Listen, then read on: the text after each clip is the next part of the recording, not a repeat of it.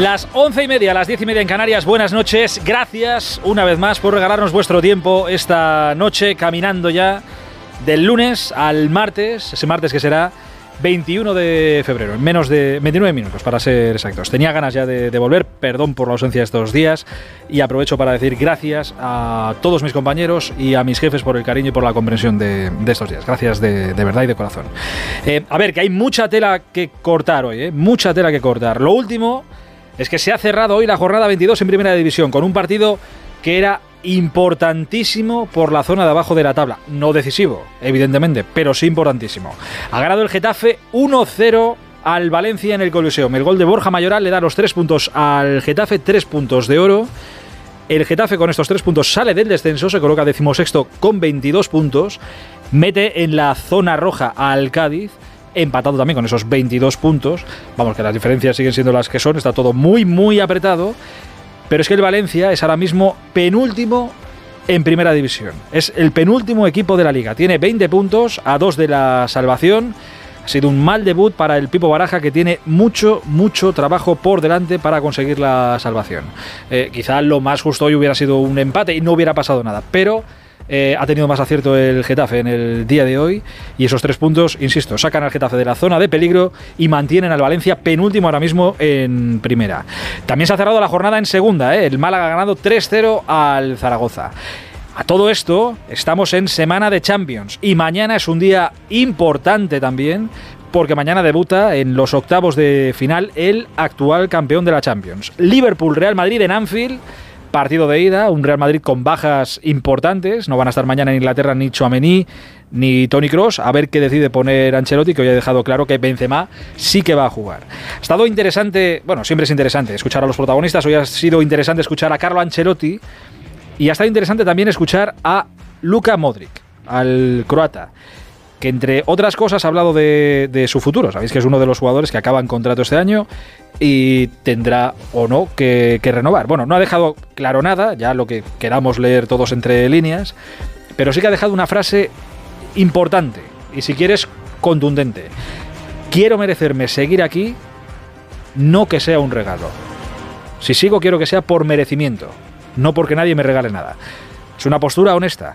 Eh, luego otra cosa es que cada uno piense una cosa, que termina la temporada y Modric diga, oye, he hecho un temporadón como para seguir y el Madrid diga, oye, pues igual no has dado tan bien, no seguimos. No lo sé, ¿eh? no lo sé, no lo sé.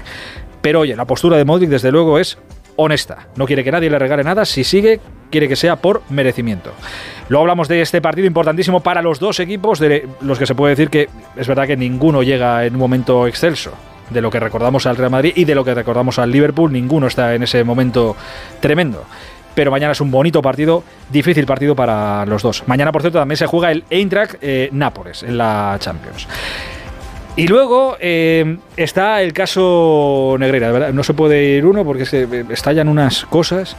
Bueno, es muy serio esto, muy serio. Hoy el Sevilla primero y el Español después han sido los dos primeros clubes que se han pronunciado oficialmente sobre todo esto que hemos conocido hace unos cuantos días. Sobre todo esto lo suficientemente serio como para tomárselo como tal. Em, tanto Sevilla como Español han emitido sendos comunicados pidiendo a la Liga y a la Federación que lleguen hasta el fondo del asunto porque, entre otras cosas, los aficionados merecen un respeto y los clubes, por supuesto, también. Esta tarde eh, ha habido reunión de clubes de la liga porque se han establecido los nuevos límites salariales para, los equipos, que luego os contamos también. Por ejemplo, el Madrid lo mantiene, eh, al Barça le recortan un poco, bueno, eh, luego contamos lo de los límites salariales, pero en esa reunión con todos los clubes se ha hablado del caso Negreira.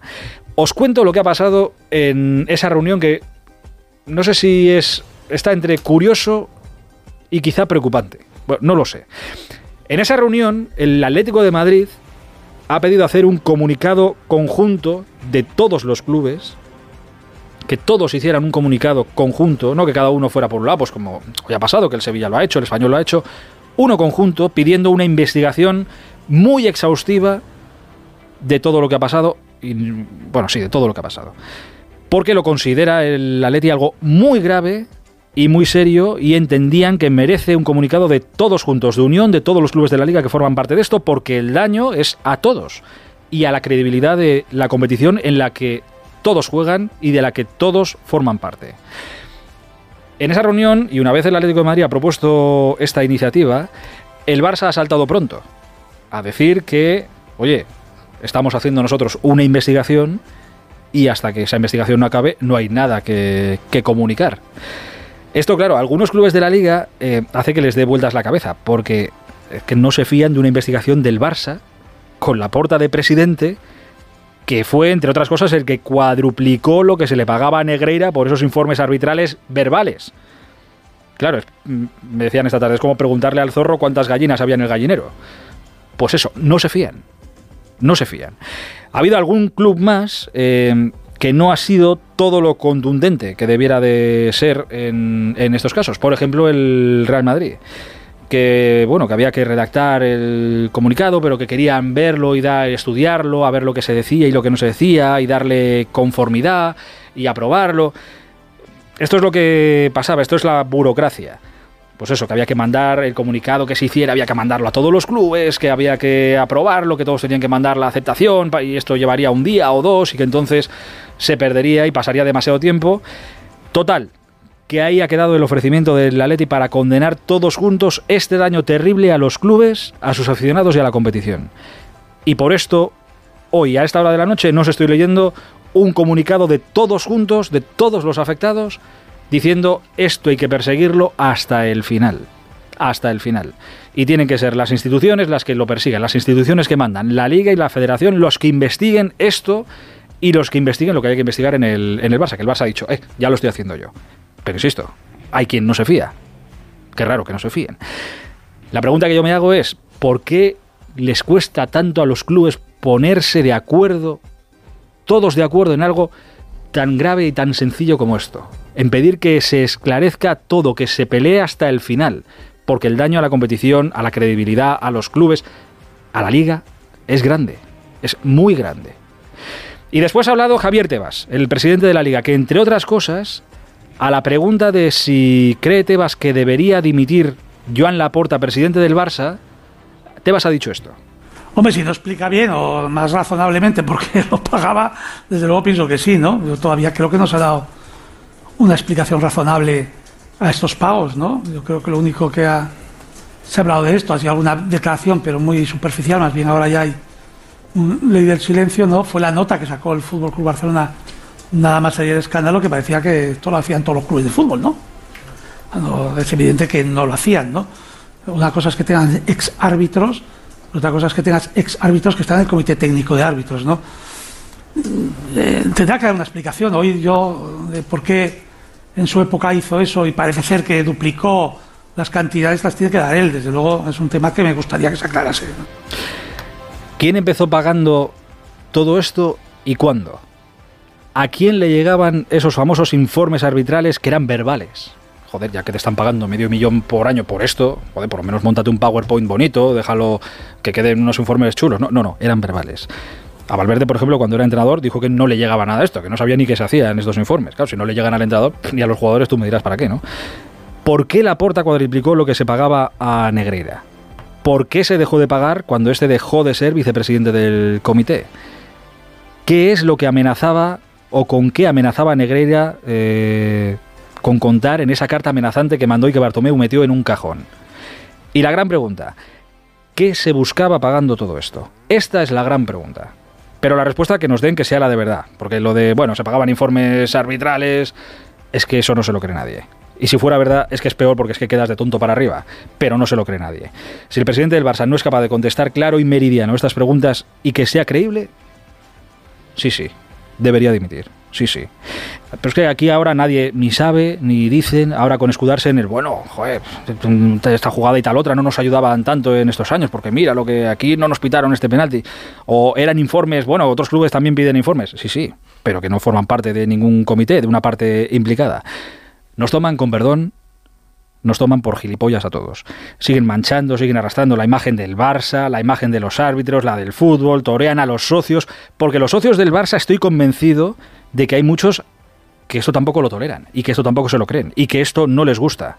Que se trata así, que se mancha así el nombre de su club, que se les tache de tramposos, que se ponga ahora en entre comillas, todo lo que se diga y todo lo que pase en el campo.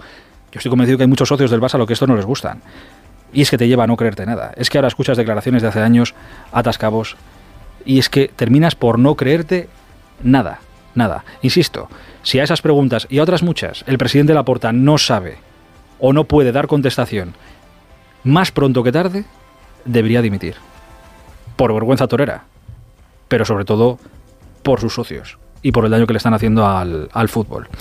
Aprovecho para saludar a gente. Hola Edu Pidal, buenas noches. Buenas, por corregir a Tebas, eh, la porta no duplicó el Cuadruplicó. sueldo. Cuadruplicó, sí, sí. Que no se quede corto, no nos quedemos cortos en, en el tema de pasta, no nos quedemos cortos nunca. Ricardo Sierra en Liverpool. arre- eh, hola Ricardo, buenas noches. ¿Qué tal, Aitor? Buenas noches a todos. Hola Susana Guas, compañera, buenas noches. ¿Qué tal? Muy buenas. Miguel Ladiego Serrano, hola Miguel, Bonanit, buenas noches, Gabón. Morani, yo le había hecho los informes en verso por la cuarta parte. En verso, en PowerPoint y, y en bañador. Sí, sí, hay que... Los informes que no existieron, como todo Bueno, el mundo sabe. eran informes verbales, pero digo, joder, por medio millón, Sí, ¿no? sí. Un PowerPoint, un Word, aunque sea, un, un algo, ¿no? Una O sea, cosa es de- que verbales digo, te los tiene que hacer Beyoncé. O sea, tienes que llamar a Beyoncé, ella te lee el informe y se vuelve. Por, por esa pasta, es que por eso te digo es que, Por que- ahí no que- cuela, que ¿no? nos digan, no, no, es informes arbitrales. Digo, ¿para qué? ¿Para que te digan que Mateo Laoz era un árbitro dialogante y que tal? ¿Para eso pagas medio millón de euros al? Venga, hombre. Venga, hombre. Venga, hombre. Contadnos otra. Eh, y me queda por saludar a nuestro porterazo. Esteban, buenas noches. Hola, portero. Hola, buenas noches. Ahora sí, ahora sí, ahora te escucho. Digo, que a ver si duplicamos aquí también el sueldo, ¿no? A ver si dupli- Ya no, estamos. cuadruplicamos. Bueno, yo Hay con que duplicar me vale, ¿eh? Hay que empezar verbal, siendo sí, sí, conservador, duplicar primero. Oye, calma, ¿eh? que son las 11 y 40 de día, estamos pidiendo calma, ¿eh? calma, calma. Que, mm, que no tengo yo el potencial económico que tenían otros por ahí. Eh, dejadme que vaya primero. Eh, joder, se mira cómo viene la noche.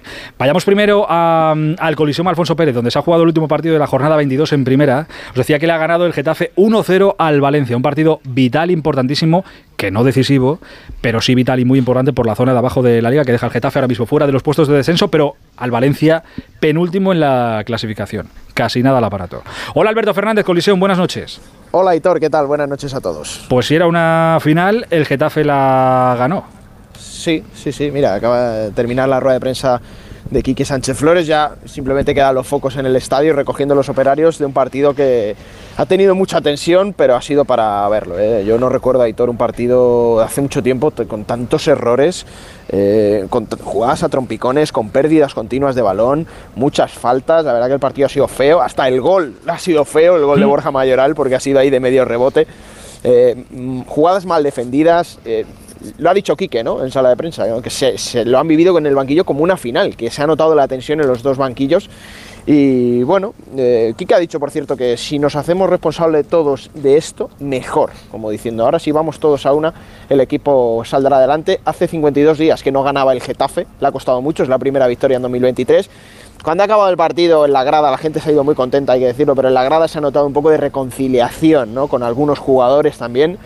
Eh, todo lo contrario que en el Valencia, ¿no? Los eh, más de medio millar desplazados hasta aquí eh, se han ido pitando al equipo, se han ido muy tristes y así estaba también Rubén Baraja en sala de prensa. Si quieres le escuchamos porque bueno, le han preguntado qué le dice ahora al vestuario, qué le dice ahora a la gente viéndose penúltimo que hacía 30 años que el Valencia no estaba en esta situación.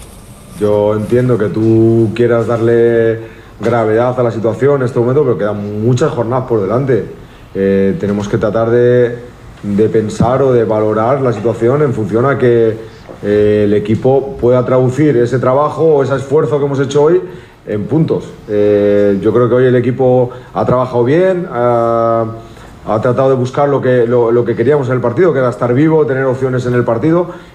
La realidad que la diferencia la ha marcado el, acierto, eh, el acierto y que ellos en el, en el balón parado nos han generado más de lo que, de lo que debería ser. No- no- nos está costando ajustarnos bien en, en- en las situaciones de, de- de balón parado, es algo que tenemos que, que trabajar, es evidente.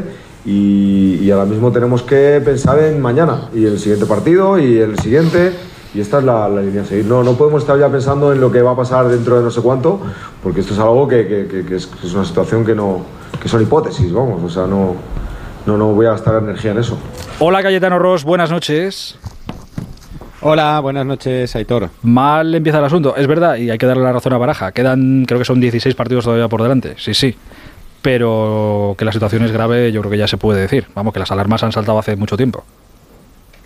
Sí, pero lo de hoy es un mazazo grande, ¿no? Porque sí que el equipo daba la sensación de que podía hoy puntuar al menos y quebrar esa racha tan negativa y empezar a pensar en la Real Sociedad, en cambiar la dinámica, el ánimo pero es verdad lo que dice Rubén Baraja, balón parado, el equipo es un flan, no gana ni un duelo individual por arriba ya desde los últimos partidos y cada córner es un sufrimiento.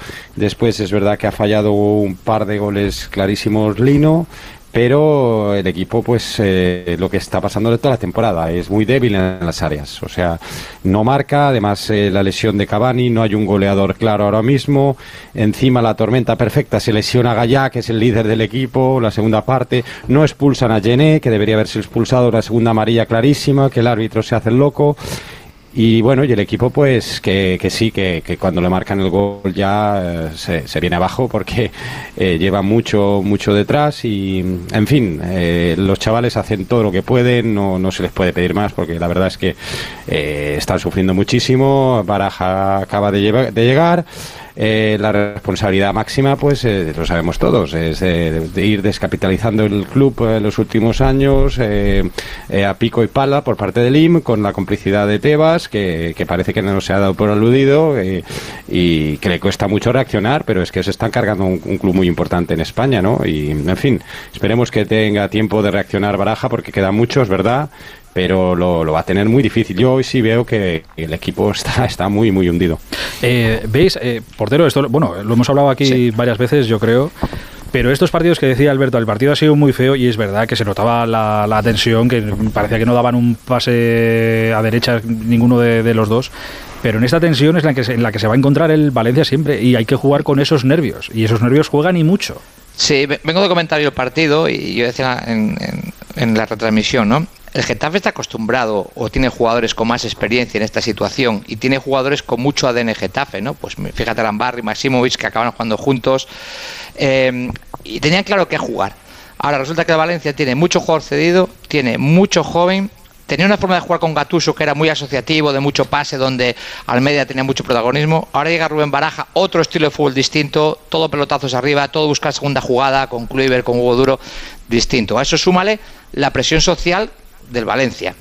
Cada semana hablando, eh, que si Corona se va no sé dónde a buscar un entrenador, pero viene el que no quieren, te, tienen, te ponen a boro. Y lo que digo, representas un club como Valencia, que no está acostumbrado a estar ahí. El, el de Getafe sabe que va a vivir ahí, el de Almería sabe que va a vivir ahí, el de Getafe no, el del Valencia no. Y tú cuando te ilusionas por jugar en Europa y te ves en estas, es muy difícil salir, porque hay muy poca gente que quiere balón. Y yo creo que esta noche nadie quería balón, nadie dio más de dos o tres toques, con la diferencia que Getafe juega eso y Valencia no sabe jugar eso. Con todo el respeto y que se me entienda, ¿eh? que oye, Gatuso supongo que es un mm, profesional como la copa de, de, un pino y quería hacerlo lo mejor posible. Lo que sí tiene ahora el Valencia es un entrenador al que creo que está fuera de toda duda que le va mucho en que el Valencia se quede en primera división.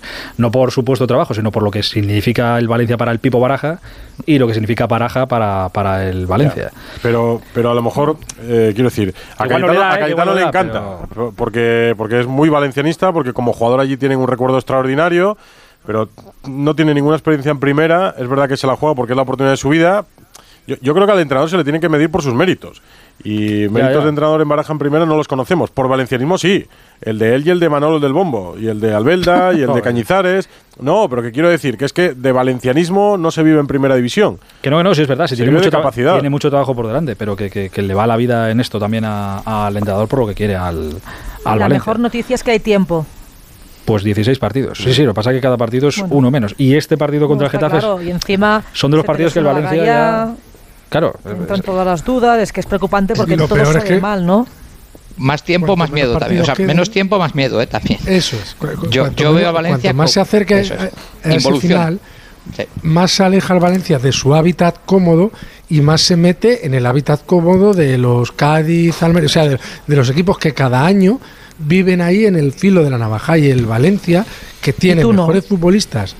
Y claro, como, como, como se siente incómodo, se siente presionado y te bloqueas y ves a jugadores que, que sobre el campo parecen mucho, mucho, muchísimo peores futbolistas de lo que realmente son, porque viven eh, en estado de ansiedad, bloqueados, que sobre todo los que son cedidos, no, porque los que son cedidos, lo decía antes Esteban, pues vuelven a su club de origen y si el Valencia baja, baja. Pero ahí hay jugadores que si el Valencia baja les cambia la vida. Algunos encontrarían, encontrarían salida fuera del club, eh, por mucho que les pesara pero otros no. Y, ahí es que el bloqueo es muy humano, o sea, que tú te veas que te vas al pozo y como no estás acostumbrado a cada año eh, que llegue el mes de abril, ese mitad de abril, y, decir, es que nos vamos para el hoyo y hay que volver a apretar, el, que lo hace cada año, digamos que no se siente tan, tan extraño en esa situación, y los jugadores del Valencia sí. Y luego tengo la sensación de, que, a, perro flaco, como dice el, dicho, todo se lo vuelven pulgas, ¿no? Lo que estaba diciendo un poco, bueno, pues lo que estabais un poco comentando, ¿no? Por, porque eh, precisamente se te lesiona Cavani y es verdad que estás teniendo problemas con el gol y, bueno, por, pierdes una referencia, eh, hoy se te va allá. Eh, tengo esa sensación de que además es un equipo incompleto y luego encima en este mercado invernal prácticamente todos sus rivales han acudido, se han reforzado para, para poder bueno, pues afrontar esta segunda parte de la temporada y algo que es evidente que el Valencia no ha hecho, ¿no? Entonces es que al final eh, es un cúmulo de circunstancias que es lo que estáis comentando, se, se, se provoca esta tormenta perfecta ahora mismo para, para el valencianismo.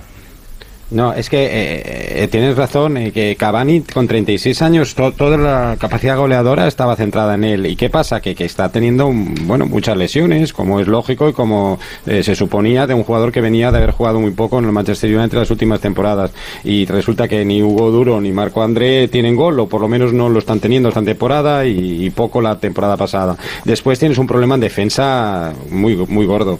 Es verdad que decía Esteban, que habían jugado a, pues, patadón y a seguir y a segunda jugada, no querían saber nada de jugar, no tiene nada que ver con, con Gatuso. Por cierto, a mí Gatuso me parece un cobarde porque no puedes dejar tirado el equipo después de habértelo hecho a tu gusto y como a ti te, bueno, los jugadores de perfil suyo y tal.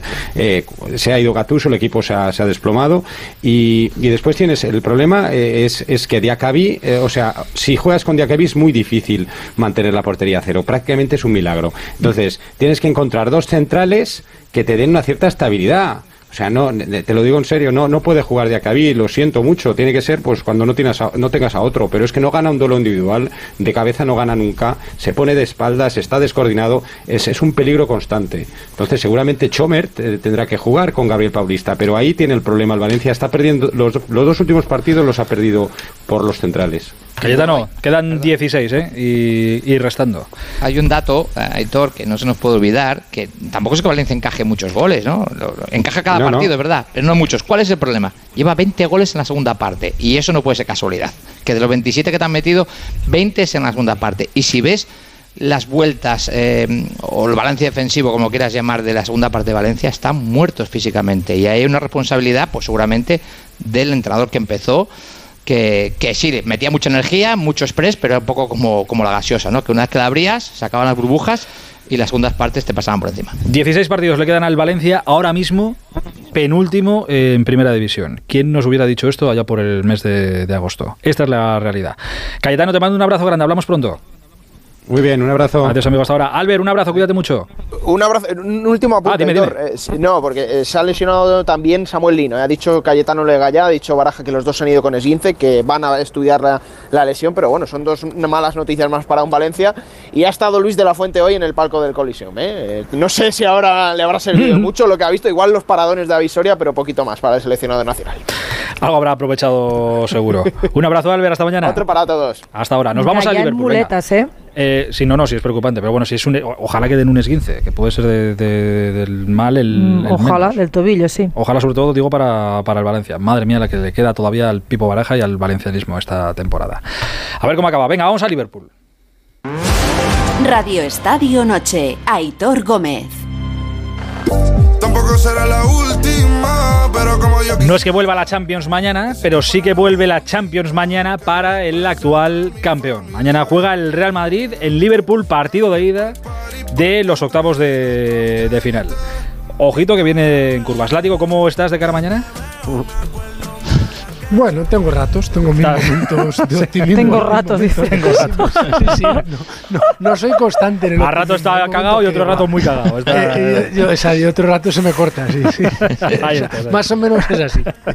Eh, a ver qué es lo que pasa mañana. Mañana a partir de las 9 hay bajas importantes en el Real Madrid. Es verdad que no estamos viendo al mejor Liverpool de los últimos tiempos, pero según se ha ido acercando al partido, parece que el Liverpool ha ido creciendo, creciendo, creciendo y ahora es un equipo potentísimo el que se va a encontrar mañana a Madrid, que lo va a ser, pero que esta temporada no, no está bien. Alberto Pereiro, Fernando Burgos, Liverpool, buenas noches, good night. Good night. Buenas noches. Hola chicos, ¿qué tal? Muy buenas. Buenas noches a los dos. Fer, ¿cómo está el, el Madrid de convencido para lo de mañana?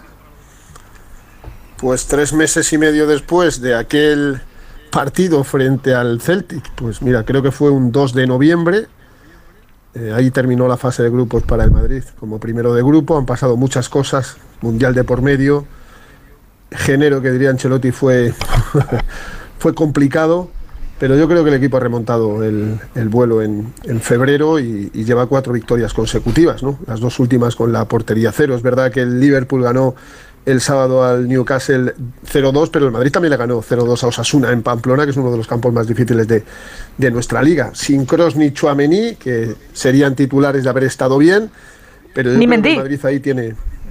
Y Mendy y Mariano. No te olvides de Mariano. Bueno, no, no, hombre, no. Pobre, Mariano. Ya, pero, es que has dicho Mendy y yo te digo, y Mariano. Deja a Mariano, tranquilo. Que ya, pero, pero digo que eh, bajas importantes que estando bien estarían seguro en el partido son los tres. Bueno, yo, yo, yo creo que para mí Álava es mejor lateral izquierdo que Mendy. Para mí. Como lo ha demostrado muchas veces, pero bueno, sí, sí hubiera sido titular. Pero no para el gusto que ya, de Ancelotti, Fernando. Pero ya mm. lleva tanto tiempo lesionado Mendy, en los últimos ocho mm. partidos, que, que bueno, que lo que hay que desearle es una recuperación lo, lo, mejor posible, no lo más rápida posible, lo mejor posible, pero yo creo que si al Madrid le pones a Álava de lateral izquierdo, no creo que se note mucho Mendy, no, no lo creo. Y luego lo de Cross y Chuamení tiene su aquel, porque Cross lleva una semana con una gastroenteritis que no es tal, es un proceso vírico complicado, y el proceso gripal de Chuamení, que le impidió viajar a Pamplona, pues también se está alargando un, poquito, pero ahí yo creo que el Madrid tiene buenos recambios, fijaros lo que os digo. Creo que tanto Camavinga como Ceballos eh, se merecen jugar el partido de mañana, se merecen muchísimo los dos por estado de forma, por rendimiento, porque, porque van a dar el callo y van a dar el, nivel. Y no creo que le preocupe a Ancelotti eh, esas circunstancias. Yo creo que le hubiera preocupado más si no hubiera estado Benzema. Pero Benzema, una vez más, se ha recuperado cual ave fénix y mañana, sin estar, sin estar cumbre, como pasó, ¿os acordáis?, en París justo hace un año, en el Parque de, de los, de los Príncipes, como pasó en la final del Mundial de Clubes hace nada frente al Argilal, pues va a ser titular, lo ha confirmado Ancelotti y vamos a ver en qué estado está Benzema porque siempre que vuelve de una lesión y fuerza, porque todos los futbolistas fuerzan y hacen cosas con riesgo, pues nunca ha estado bien, pero a su izquierda va a estar Vinicius Junior y a la derecha Fede Valverde, que, que también son dos titulares y jugadores de muchísimas garantías. Em, ha sido eh, muy, bueno, siempre lo he dicho al principio, siempre es interesante eh, escuchar a Ancelotti y sobre todo a Luca Modric. Ahora pregunto lo de Modric porque quiero saber si vosotros eh, habéis leído alguna otra cosa entre, entre líneas, pero bueno, ha estado, ha estado muy bien. Empiezo preguntándote por... por ha habido mucho que leer entre líneas hoy, de Modric. Sí, sí, pero no sé si es más porque él ha querido dejarlo entre líneas o cosas que queremos ver nosotros. Bueno, no lo, no da igual, pero eso ya te da a entender muchas cosas. Lo ha dicho Fernando antes en, en, eh, la brújula radio. Ay, en la brújula lo ha dicho Fernando, sí. Correcto, ahora recuperamos a, a Pereira. Bueno, mira, Fer, ¿juega mañana Modric, sí o sí? Sí. Correcto. Sí, yo creo, yo, yo, yo creo que va a jugar. Todo lo que no juegue Modric y juegue eh, Rodrigo Goes, me parecería un sorpresón. Yo creo que Modri va a jugar, sí, va a jugar. Y, luego vamos a escuchar a Modri, sacamos cada uno las conclusiones y damos a las informaciones que sepamos. Pero me parece que ha estado muy bien, muy, muy, muy, muy, muy bien. Eh, muy clarito. Bueno, yo si quieres lo escuchamos mejor para que la gente se haga una idea, por si a esta hora de la noche ya no lo escucho en la brújula o en algún boletín informativo de, de Onda Cero, pero le han preguntado varias veces, le hemos preguntado a Luca Modri por esa renovación, camino de los 38 años, 11 ya en el, en el Madrid, que es una barbaridad, muchos años en el Madrid. Bueno, pues esto opina Luca Modri de lo que puede pasar en los próximos meses a propósito de su enésima renovación con el Real Madrid. Sobre mi renovación no te puedo decir nada porque no ha, no ha hablado con el club todavía. Es lo mismo como año pasado y estoy muy tranquilo. Que quiero seguir aquí, yo me siento bien, yo quiero eh, seguir el Real Madrid, quiero seguir, merecerlo seguir, no que alguien me regala algo, ¿sabes? Eh, porque en, mi vida nunca me, nadie me ha regalado nada. Independientemente de esto, lo que va a pasar o no, nada puede cambiar mi, mi relación, mi pensamiento con Real Madrid. Real Madrid es club de mi vida y pase lo que pase, que Tony y yo no podemos jugar juntos. Hace, antes del Mundial jugábamos juntos y, y estábamos haciendo muy bien y después del Mundial, un mes o un mes y medio después, parece que no, no podemos. Real Madrid nunca me exigió nada, nunca me ha pedido uh, que renuncie a selección. Eso no es, no es estilo de Real Madrid, exigir algo, dar un ultimátum que no sigo con selección. Esto es algo de lo que ha dicho Modric, da para leer entre líneas. A mí me parece una frase muy honesta, esa de quiero seguir. Me parece que es todo fantástico. Por merecimiento, no porque nadie me lo regale. Quiero seguir por merecimiento. Me parece una frase, insisto, muy, muy honesta. Que luego puede tener cada uno visiones diferentes de lo que ha sido la temporada para uno y para otro. ¿eh? Y el club puede decir, pues no, el otro pues sí, yo qué sé. No lo sé, pero es una frase eh, honesta. ¿A ti qué, qué sensación te ha dejado, Fer, entre lo que sabes y lo que has escuchado? Es que Luca Modric es, un, es una persona muy honesta, muy honesta. Él no va a mendigar una renovación, pero creo que en, su caso todavía hay partido. O sea, queda la eliminatoria contra el Liverpool, ojalá unos cuartos de final. Queda una eliminatoria de Copa frente al Fútbol Club Barcelona, quedan, quedan jornadas de liga muy importantes, como la próxima frente al Atlético de Madrid, pero yo sigo pensando y sabiendo algo, creo que si de los tres gordos, de los tres, de Benzema, Kroos y Modric, si el Madrid se tuviera que quedar con dos, preferiría a Benzema y a Kroos. Em, lo de Bellingham está en camino, no está hecho, está en camino. El Madrid le quiere y Bellingham en principio quiere venir al Madrid, salvo que cambie de opinión, que no se descarta nada en esta vida, ¿verdad? Y, en este fútbol no se descarta nada, pero está en camino, está, está bueno, pues en proceso de llegar al Real Madrid. Bellingham sería el recambio perfecto para Luka Modric, perfecto, el recambio, o sea, es su sustituto.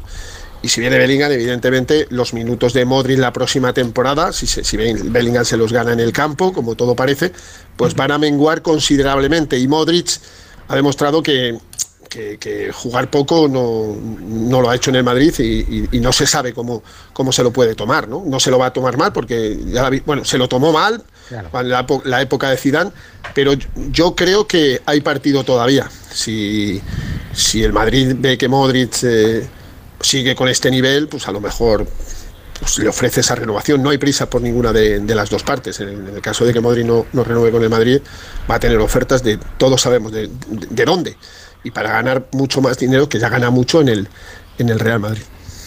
Sí, Héctor, pero si entramos precisamente en esa lectura entre líneas que estabais hablando, y yo creo que intuyo que Luca Modric tiene la misma idea de lo que estaba comentando Fernando, ¿no? Que, que sin reprochar nada, porque su discurso ha sido absolutamente honesto y además muy madridista y reconociéndolo y, sabe que no le van a regalar nada, pero sí que se intuye ¿no? esa sensación de que aunque no tenga prisa, de que el Real Madrid no le haya puesto nada encima sobre la mesa, repito, ¿eh? no va a hacer ni un solo reproche público, ni, ni, incluso si no esa oferta no de renovación no llegará en ningún caso, ¿no? Pero tengo esa sensación de, que espera, ¿no? Que el Real Madrid le diga algo y que no. O tú tienes la sensación de que ha habido un mensaje velado tampoco sé si es un mensaje velado, ¿no? Porque, porque repito, él ha sido muy claro, muy directo con sus palabras, pero sí que creo que tengo esa sensación porque él no es tonto tampoco y sabe que se está hablando precisamente de, de Yo creo que viene un poquito de antes, o sea, la sensación de que eh, algún mensaje hemos leído en medios de comunicación de eh, en el club eh, verían mejor el hecho de que Luca no siguiera y que sería, ¿sabes? pero por eso digo, porque él no es tonto, ¿no? Y, sabe que,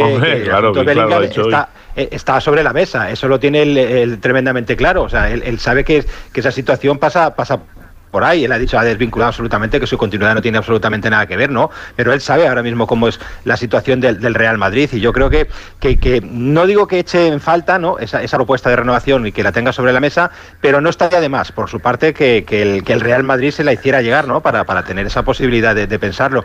Repito, no es un reproche, pero sí esa sensación de que cuanto antes venga esa oferta, mucho mejor. A Modri le molesta. También también, os digo una cosa, si se marcha uno, vale, pero si se van los dos, el Madrid tiene un problema que tiene que traer a otro, ¿eh? Claro, claro. Kroos lo va a decidir rápido.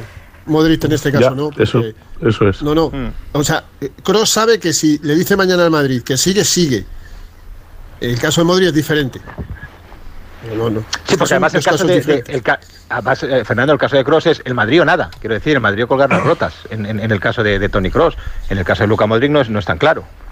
Sí, bueno, es así porque, porque, él, porque él lo ha decidido así, ¿eh? O sea que, no, claro, pero, el caso de Modric es el Madrid o Arabia Saudí, o sea, tampoco o, una aventura exótica, es decir, no es el Madrid o el Manchester United con la edad de Ya, pero pero, pero, látigo, pero en el a ver, en el caso de Cross, Cross sabe que el Madrid quiere que siga. Claro. Pero no lo ha decidido. Y este es distinto. Eso no, y el, Madrid, se huele, creo que, que, se va a retirar. El Madrid se huele que se va a retirar. Es que, Sí, pero como buen alemán y como la personalidad que tiene Tony Kroos. Es muy raro. No, no, exacto, no, no, se sabe, no podemos decir ahora si es que es muy raro. Pero en el caso de Modric, Modric no sabe por boca del Madrid que quiere que continúe. Claro. No sé si me explico. Sí, sí, no, no, claramente. Madrid no tiene claro. De, momento. Claro. Pero, él sí dice una cosa hoy. Él dice, yo estoy bien.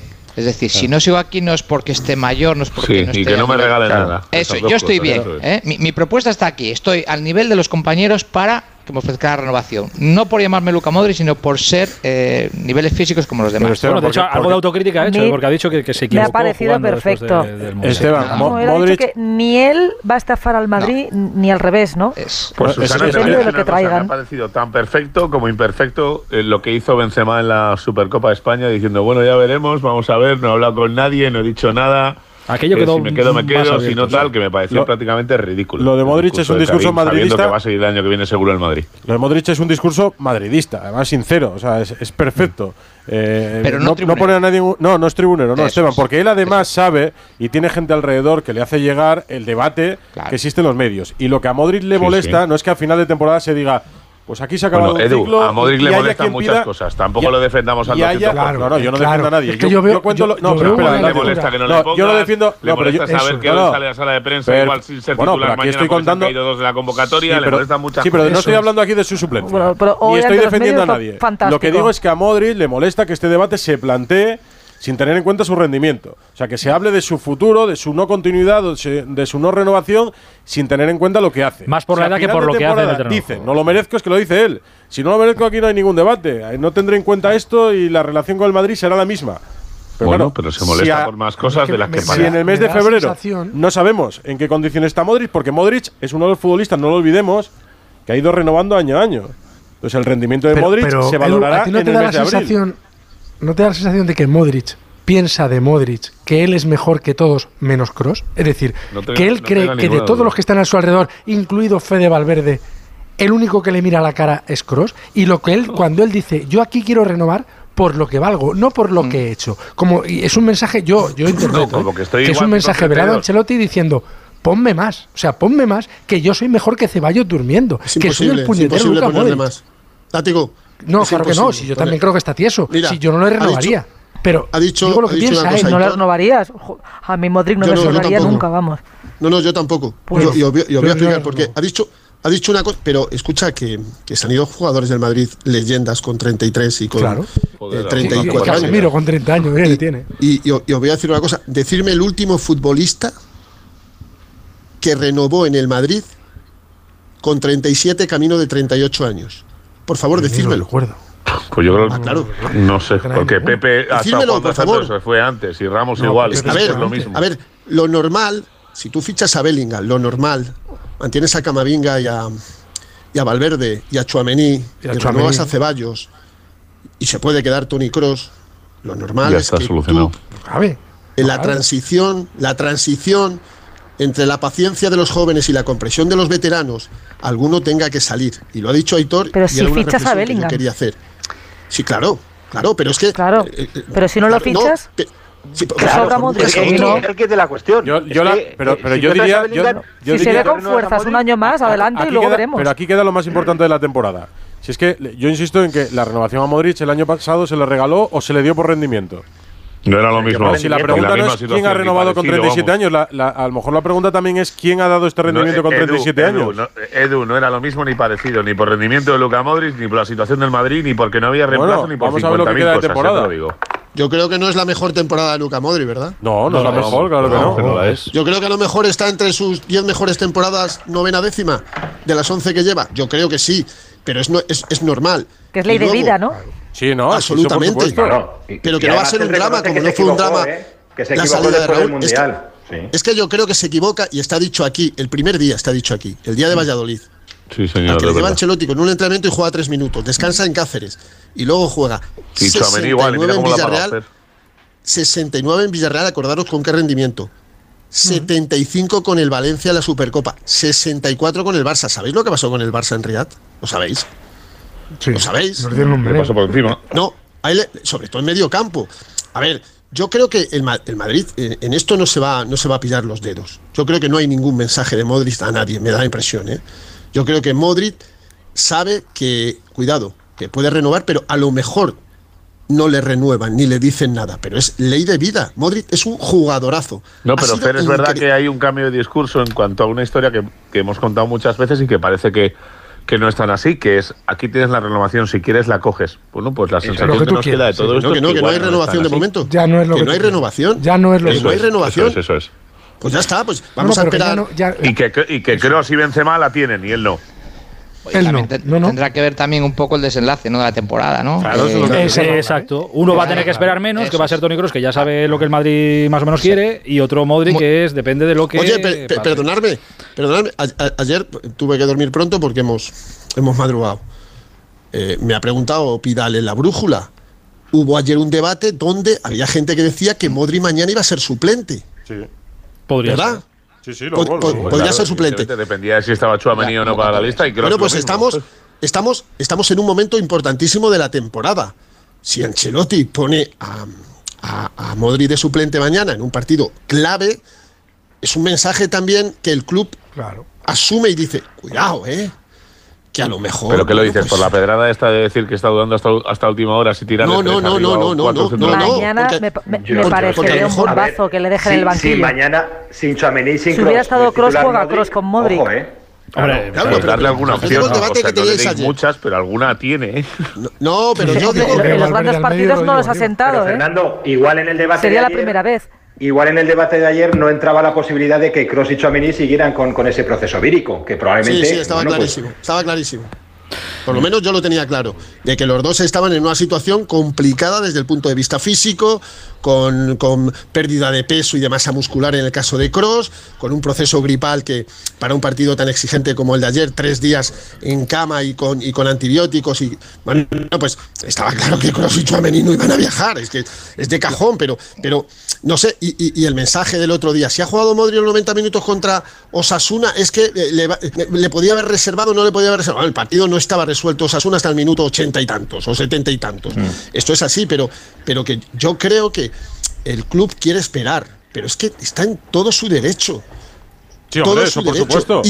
Y, si, y si Modric se hubiera salido esta temporada, que era muy difícil que se saliera, muy difícil, porque tú no puedes compaginar 50 partidos del Madrid y 12 de, de- de Croacia. No lo puedes. Ha dicho hoy que él está seguro hasta la UEFA Nation League de junio y que después va a decidir que el Madrid nunca se inmiscuyó ni se entrometió en su amor a la selección y, y en no retirarse. Pero yo creo que eso, eso que está muy bien el patriotismo, está perfecto que quiera seguir, pero hay un momento, de, de verdad, o sea, es que nadie somos eternos. Hay un momento donde tienes que decir, es que no puedo dar más sí en uno en otro, y se está demostrando esta temporada.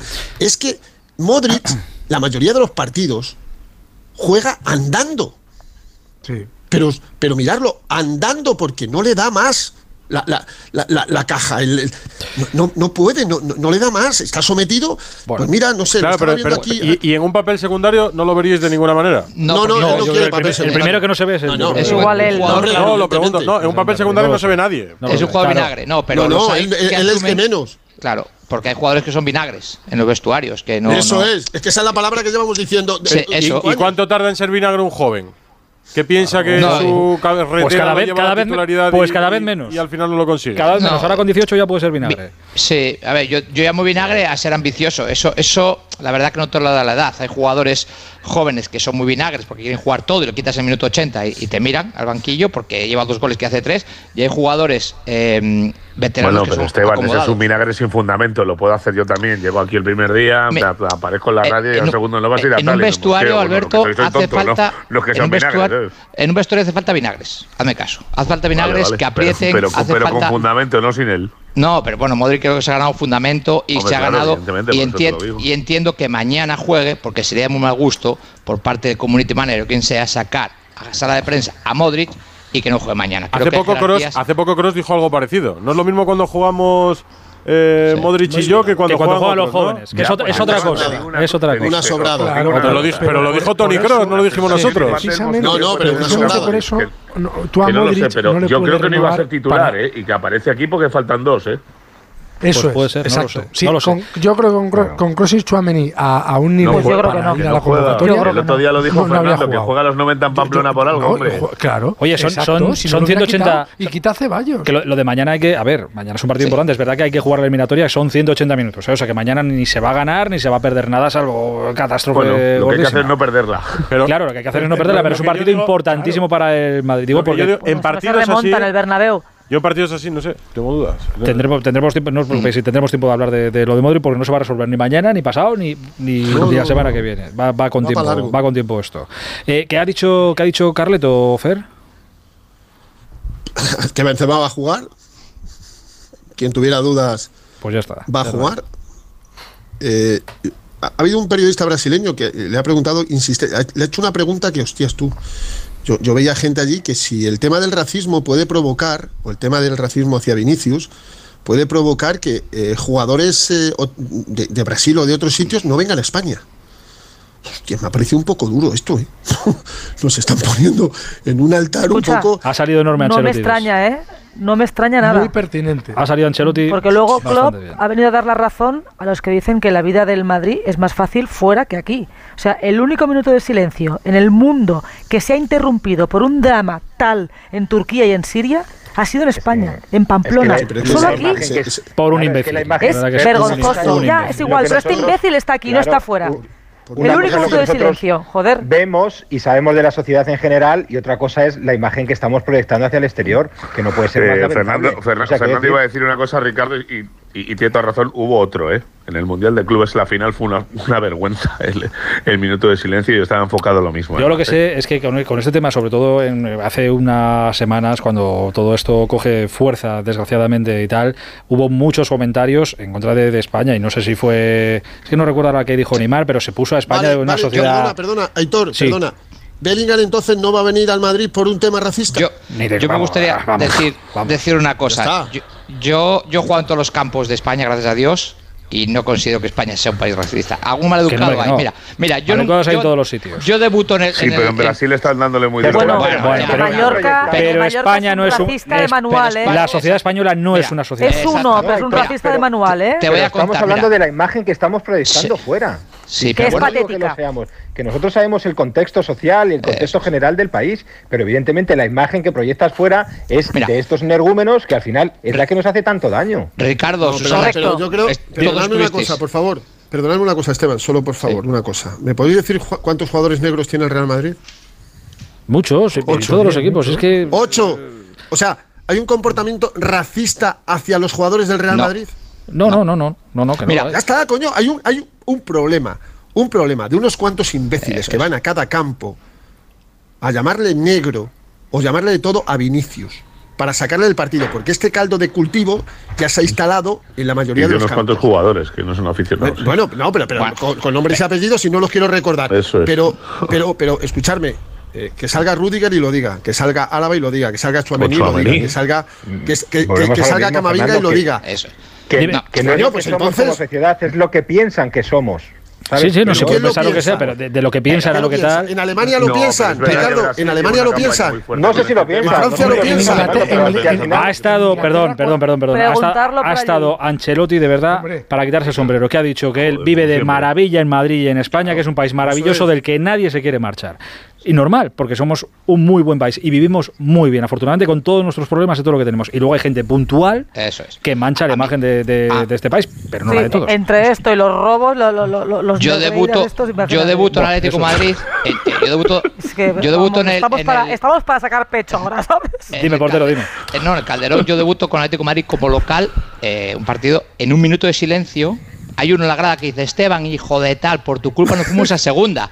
O sea, uno de mi propia afición me estaba echando un cara que dos o tres años antes habían bajado por mi culpa. Fíjate si te tenía ganas, querido. Joder, que me, la tenía guardada. Quiero decir, quiero decir, eh, eh un mal educado, sí. Vamos a decir que la afición de Atleti es, más. Que ni es nada. Que no, que no, que no. Eh, por cierto, Pere, ¿qué tal está el Liverpool? Bueno, pues que según se ha ido acercando la fecha de este partido va apareciendo el, toro de, la Champions. siempre que te vas acercando al, al, al, final del juego, te parece mucho más complicado. Y es verdad que eh, lo decía Fer antes, la victoria contra el Newcastle te, dice cosas, pero es un partido 70 minutos contra un rival con uno menos, pero jugaron bien.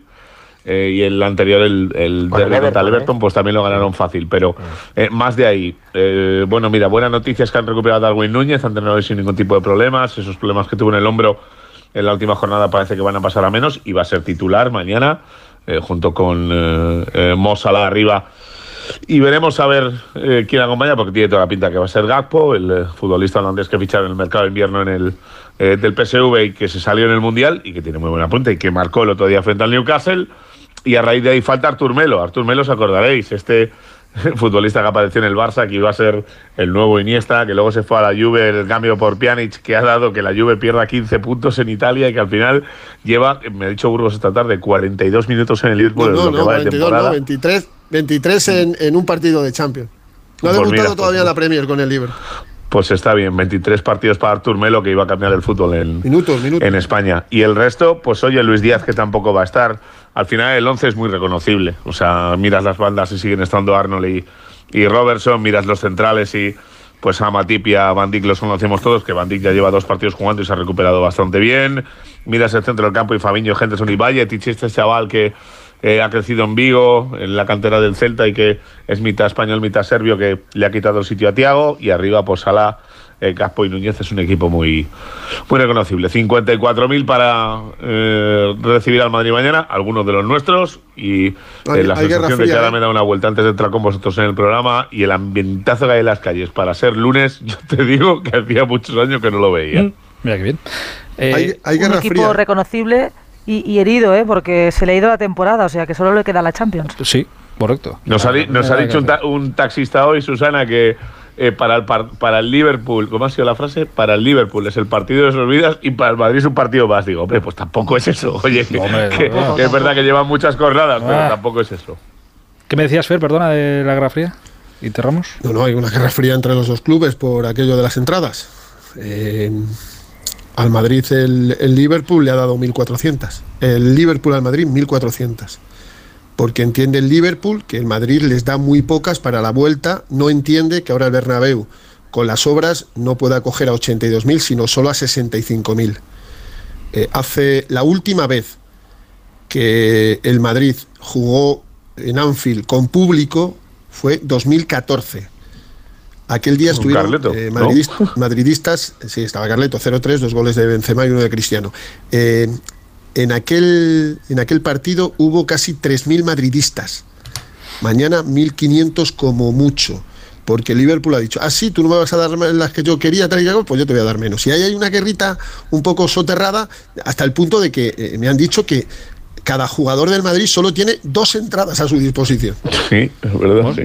Pues de 3.000 de 3.000 hemos pasado a 1.500. dar un porcentaje mínimo por, por aforo directamente, Fernando? Pues no lo sé. No, hay una obligación del 5%, pero si estás en el campo en obras puedes justificar que el patrocinio te quita un trozo, que es lo que ha hecho el Madrid. Pues de 3.000, 1.500, el próximo partido pues serán 750. Así le bajando poco a poco y, ya está. Sí, pero, ha, dicho, ha, dicho, Liverpool que su 5% del aforo son 1.400 y pico. Algo así.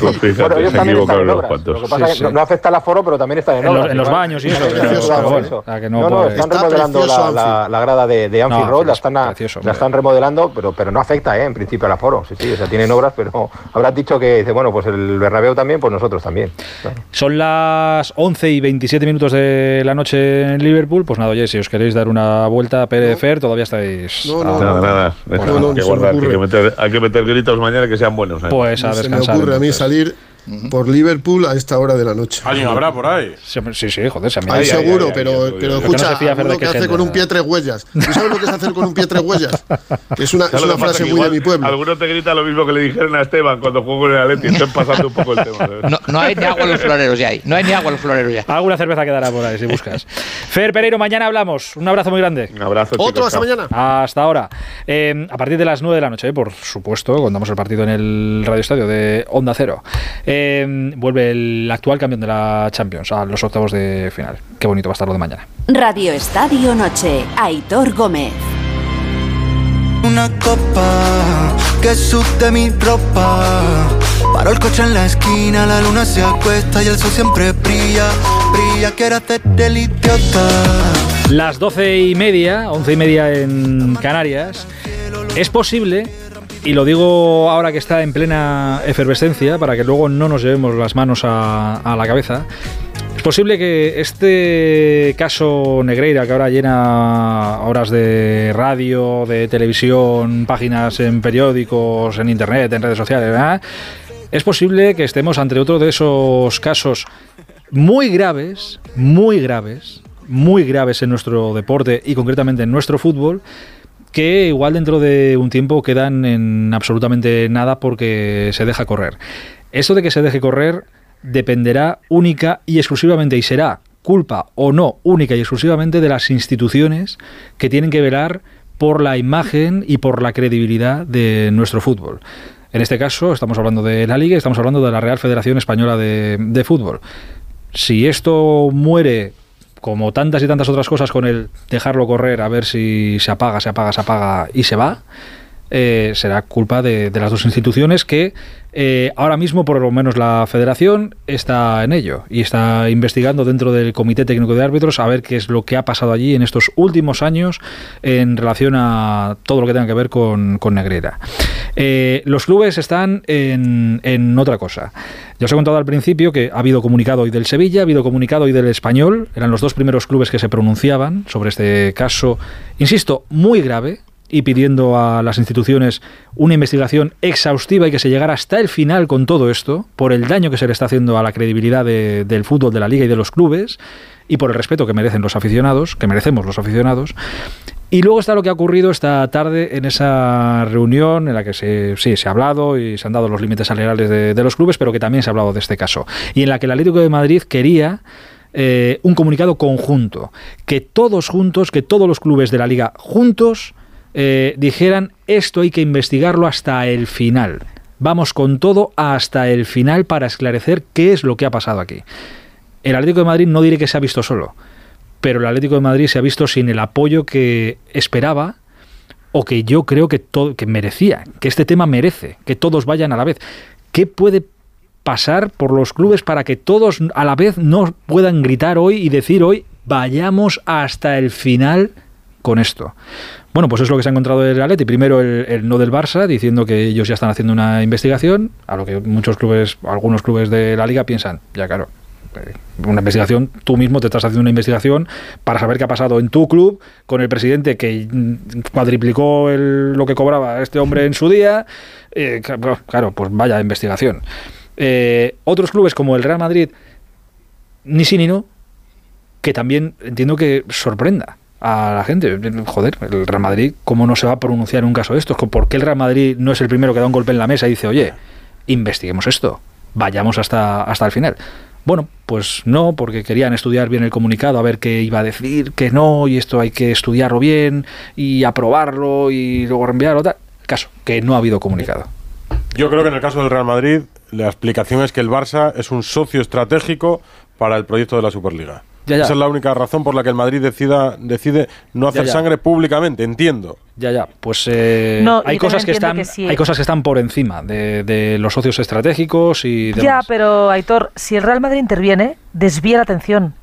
Yo por lo que olfateo es que el Madrid no quiere follón.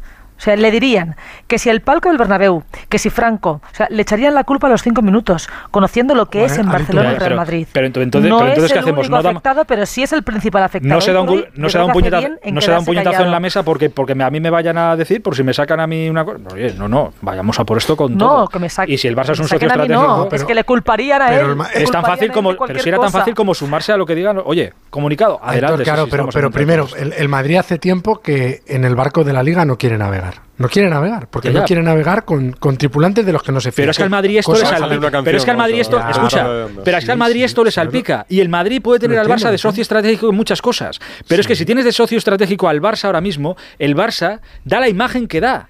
Y no me refiero a deportivamente, que es una cosa, y lo que hacen los despachos es otra. Si quieres ir de la mano con un equipo que, a imagen de muchos, y porque ahí están las evidencias, a imagen de muchos, ha bordeado las trampas, supuestamente o, las, ha traspasado o las ha intentado hacer y encima le han salido mal o lo que sea el primero si tú quieres llevar a ese club de la mano contigo bueno vale. Es que ese club ese club de la mano contigo o sea es que poca gente ha hecho como el Madrid más que el Madrid por salvar al Barça en los últimos dos años de la, de la quiebra. Poca gente ha hecho más que el presidente del Real Madrid por evitar la quiebra del Barça en estos dos últimos años pero poca gente. Pero es que además el Madrid cree uno más allá de lo que decía Edu, de que el Barça es un socio estratégico, cree que uno no llega a ningún sitio, no lleva a ningún sitio por mucho que se investigue, porque no se van a poder probar cosas que tanto el Madrid como otros clubes sospechan que ocurrieron. Dos, que como ya no tiene arreglo, meterse en esa guerra es un desgaste innecesario. O sea, que es que es algo que, que, como ya ha prescrito, o sea, es que esto, es que esto lo denunció Ramón Mendoza hace 30 años. Si es que es algo que, se veía. O sea, que es que Enrique Negreira es un sinvergüenza y actúa como un sinvergüenza cuando arbitraba y desde el minuto uno que dejó de arbitrar. y por supuesto, Eso, ha, favorecido al Barça, claro que sí. Si veis mañana, eh, la información que publican los compañeros del mundo es que, publican, que siguen publicando eh, información sobre todo esto, ya lo dijo ayer eh, Esteban Urristieta, el subdirector, eh, aquí en el programa que van a seguir sacando. Lo que publican mañana es que este hombre, cuando le echan de la federación, cuando llega Rubiales eh, y le echan del CTA, pide que, oye, que yo llevo aquí muchos años, que se me pague por año trabajado. Claro, mm. el tema es que no había un salario como tal, solo cobraba Sánchez Arminio del comité. Esta gente solo cobraba, como vicepresidente, cobraba las dietas y tal, que no era poco pero no como para que te paguen por un despido procedente tanto. Peleó, lo puso en abogados, tal. Y en eso, mira, Rubiales y la federación dijeron que no, y ahí se quedó. Y luego propuso, cuentan los compañeros del mundo, crear un comité o una asociación de exárbitros presidida por él y que cobraba él tal. Y también le dijeron, venga, un abrazo muy grande y, te vayan dando. Pero claro, se le acababa, lo, de, se le acababa lo del CTA y se le acababa lo que trincaba del Barça, pues claro, al final. Un peligro, un peligro. Un peligro. Pero el Sevilla y el Español que se han manifestado hoy, yo creo que tardan en hacerlo porque primero debe haber una sensación de sorpresa entre los clubes, luego quizá por aquello de decir, bueno, entre bomberos no nos pisemos la manguera y después es un clamor social inevitable, ¿no? Porque pero esto vaya más. Pero es que eso contribuye, Susana, a que nadie se termine de creer nada. Porque si tú te dicen, oye, que es que la Leti ha dicho un comunicado conjunto y los demás dicen, bueno, pues es que entre clubes no nos pidemos la manguera, bueno, no, no sé qué. Dices, que se levanten más y se levantarán más. ¿Qué mierda habrá debajo de las alfombras el mismo Tebas está haciendo una reculada importante. No, una reculada no, un, paso hacia adelante. ¿Cómo que no? No es una reculada. Para mí es una reculada. Yo, creo que ha dicho lo que tenía que haber que como dicho todo, Susana, Edu, no, cuando se limitó a contar pero es que hoy se sabe, pero, no, pero es que, pero es que, pero es que a cada, cada día, o sea, esto es una avalancha constante de certezas y cada día hay una más. Entonces yo creo que todos, no solo el presidente de la liga, todos hemos ido dando pasos adelante porque el primer día era de incredulidad absoluta en, todos los actores que forman parte de esta película y una vez que van pasando los días, claro, eh, eh, hoy Tebas ha dicho. El lío es muy gordo. Hoy, hoy, Tebas, hoy Tebas ya ha llegado a decir, si la puerta no lo explica y lo explica bien, tiene que dimitir. Mira, escucha, escúchalo, vamos, a, vamos a escucharlo otra vez. Sí. Esto es lo que le preguntaba a Tebas, le preguntaban si debería dimitir la porta.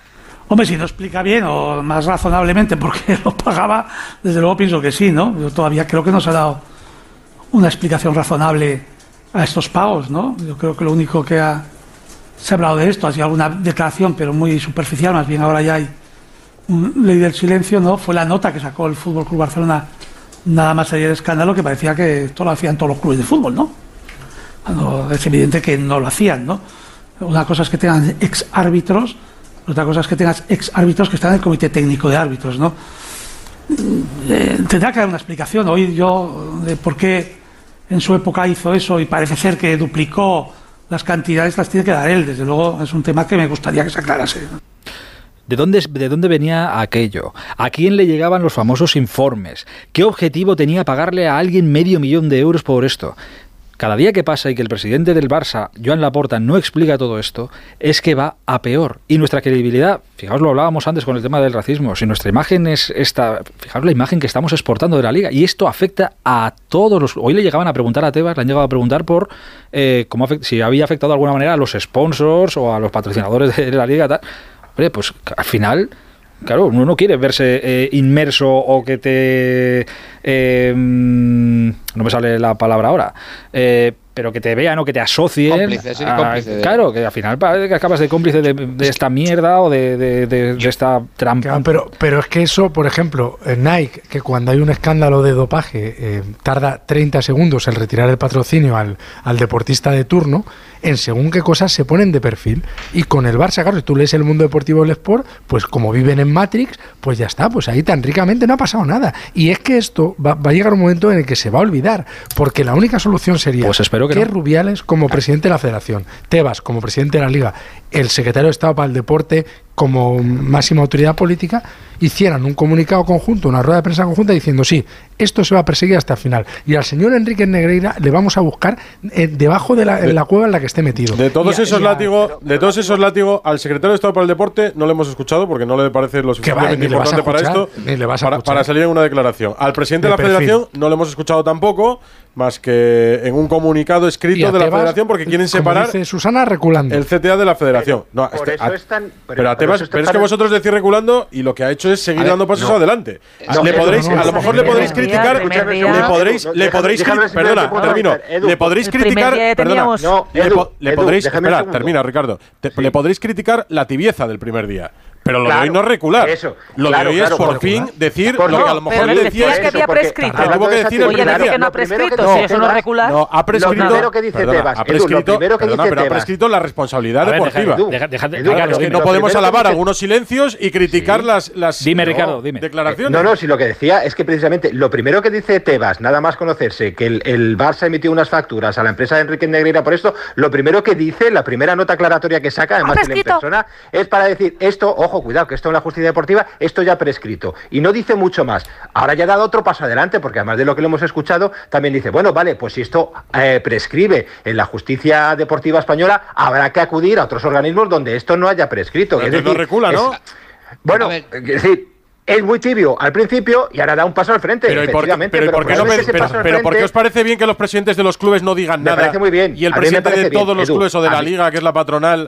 Claro, pero es que por eso es tan importante, por eso es tan importante, para que esto no caiga en el olvido, como dice el látigo, que todos nos tememos que vaya a pasar eso, es tan importante que los, que los clubes se posicionen, como están dando pasos al frente, como le ha dado de momento solo el Sevilla y el Español. Y como el Atlético de Madrid pedía precisamente que todos los clubes dieran ese paso al frente. Es que eso es lo sorprendente. Que, oye, todos para adelante, pero ¿dónde están los demás? Pero claro. que yo, yo ¿Dónde están? Que, que, en vez de que cada vez más certezas, cada vez más dudas. Quiero decir, cada vez más preguntas. No, hay más certezas. Ya sabemos que la porta cuadriplicó el sueldo. Ya sabemos que yo tengo, Pero yo te pregunto, ¿y por qué, ¿y por qué cuadriplicó el sueldo? ¿Por qué? Claro, eso lo tiene que contestar la porta. Ah, no, el problema es que sabemos cosas, pero no sabemos por qué. Ni por Porque estaba haciendo bien su trabajo. claro, por eso mismo. Claro, pero ¿qué trabajo hacía? ¿Qué trabajo hacía? ¿Cómo puede ser que este hombre la porta, gane 7 millones y su patrimonio no haya crecido. Y, sale Valverde, que ha estado entrenando al Barcelona y esos supuestos informes verbales dice, no los ah, tiene. Yo es que ni siquiera bueno, es que eso, eso es de traca. Y entonces, ¿y entonces, ¿por qué no? entonces, ¿para quién eran esos informes? Y entonces, ¿por qué no? Y entonces, ¿por qué para el médico, para el médico. ¿Por qué no todos los presidentes del Barça salpicados por este caso de corrupción salen juntos y de la mano a dar una rueda de prensa. Porque no sabemos la Porque están todos vivos. Mira, no sabemos la verdad. la Porta, Bartomeu, aquí, hay, aquí hay, una cosa, aquí hay una cosa muy clara y cada vez que ya está en la cárcel no quiere volver. Y cada vez que y cada vez que lo digo es verdad que me fastidia porque estamos hablando de, y decimos eh, que el Barça, que el Barça, que el Barça, y el Barça es el que tiene manchada su imagen. Me fastidia porque el Barça, estamos hablando de un club de fútbol, joder, un, histórico de, Europa, histórico del mundo, de los más grandes de, la Liga Española, por supuesto. Eh, y deportivamente es una cosa, pero lo que ha tenido el Barça en los despachos en los últimos años es es que, bueno, está. Bueno, ya lo has dicho, muy, dicho todo. es que está. Lo, deportivo del Barça está infinitamente por encima de la gente que ha gestionado eh, el Barça. Y cuando parecía que había uno iba, iba bueno o que era bueno, mira todo lo que pasa en los años. Precisamente. todo lo que iba saliendo es una cloaca. Creo que lo de la porta es de dimisión fulminante pero como es una práctica que en España no se conoce, ¿no? O sea, tú piensas que el presidente de cualquier club europeo grande ha hecho esto y está en la calle porque se va él. O sea, es que es tremendo lo que yo, yo, puedo, pensar que, es de, puedo pensar que es de dimisión, pero lo que no concibo, y si fuera socio del Barça, es que no lo concebiría de verdad, ¿eh? Por más que, porque ya el discurso, yo estoy convencido que los, socios del Barça ya no dicen, ah, pues mira lo que hacíamos. No, no. Hombre, que no. No, no, no, lo creo. no lo creo. En Barcelona hay mucha más gente enfadada porque esto se haya sabido Hombre, claro. porque haya pasado. Hombre, claro. Bueno, pues, bueno, pues lamentable. Porque bueno. la gente prefiere vivir en Matrix. Perfecto. La gente es como mi hijo de dos años que se tapa los ojos y te dice, papi, como pues, diciendo, no estoy. Pues escucha, que, escuchen, pues, que escuchen, que escuchen a, uno de a una de, la bandera, de las banderas del club que ahora es su entrenador, Xavi Hernández, que dijo el otro día que yo si sé que hay trampas, yo me largo de aquí. Que no hay todo. Eso lo dijo Xavi. La eso, porta, no, eso lo dijo Xavi Hernández. ¿eh? Sabemos que la porta era consciente de todo esto. Sabemos que la porta cuadriplicó las facturas que ingresaba Negreira. Sabemos que la porta el otro día, después de tener la información que iba a sacar el medio con unas semanas de antelación, se presenta ante los micrófonos de Barça TV para decir el momento, tenerlo claro, no es casual, es porque nos va bien y tal, y sin ninguna explicación. Y muchos socios del Barça, como dice Susana, aplauden con las orejas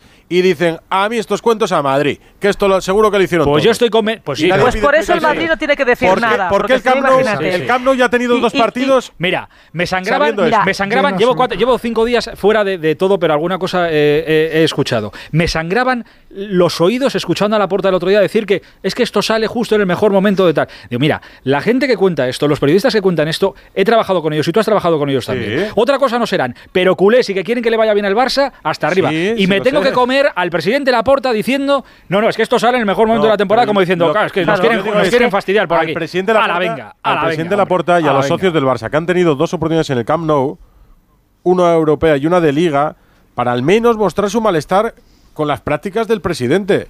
no, no, lo han hecho?